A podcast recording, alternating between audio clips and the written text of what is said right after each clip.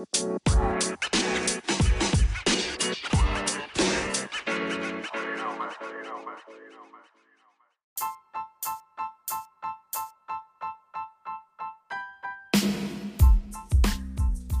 pessoal, como é que vocês vão? Beleza? Aqui quem tá falando é Matheus do programa Lopescast. Hoje eu vou tratar sobre as vacinas da Covid-19 que estão circulando aqui no Brasil. Então, vamos lá.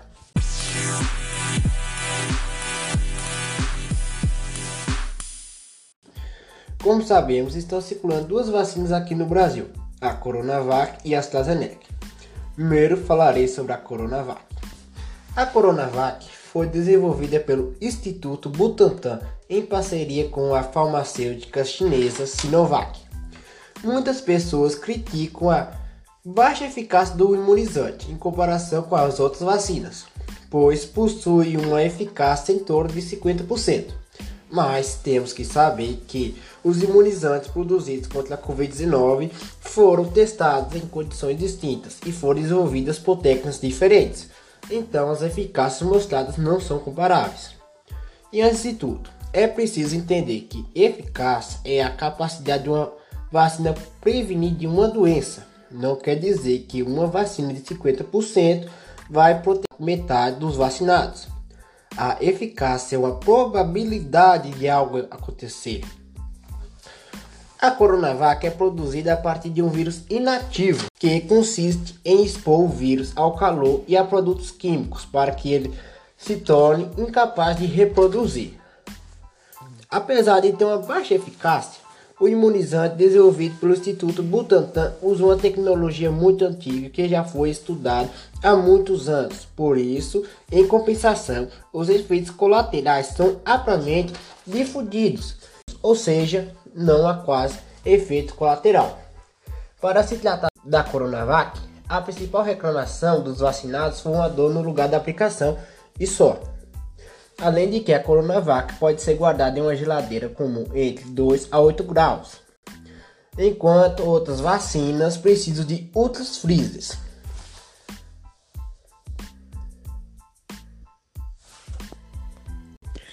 O tempo de intervalo entre a primeira e a segunda dose da Coronavac é de 14 a 28 dias. Como eu já disse anteriormente, a Coronavac possui uma eficácia de pouco mais de 50%. Mas esses 50 são para casos muito leves, como a simples gripe. Ela também traz uma eficácia para 78% para casos moderados e 100% para casos graves.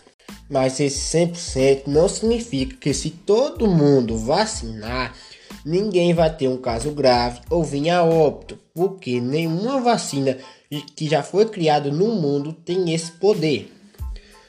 Além de que temos que saber que a vacina vai agir de forma diferente de pessoa para pessoa. Também vale lembrar que só sete pessoas que receberam o paciente teve caso grave.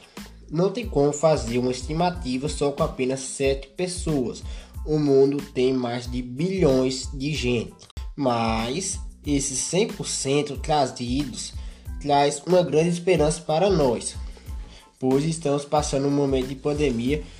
Também uma dúvida de muitos é se a vacina é segura.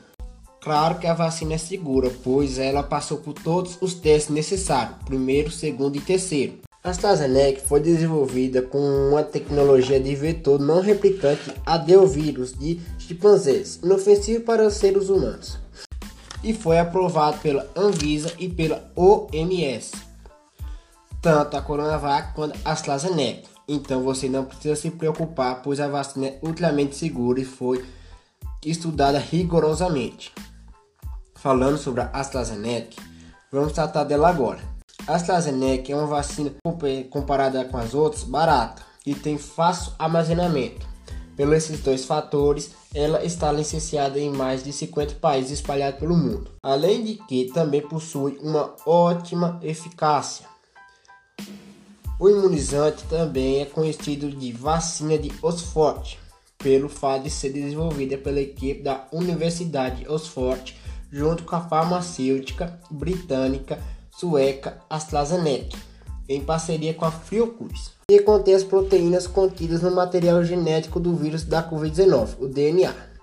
A AstraZeneca tem uma boa eficácia, pois o imunizante possui uma eficácia entre 62 a 90%, e o tempo de intervalo entre a primeira e a segunda dose é de 12 semanas, ou seja, 3 meses.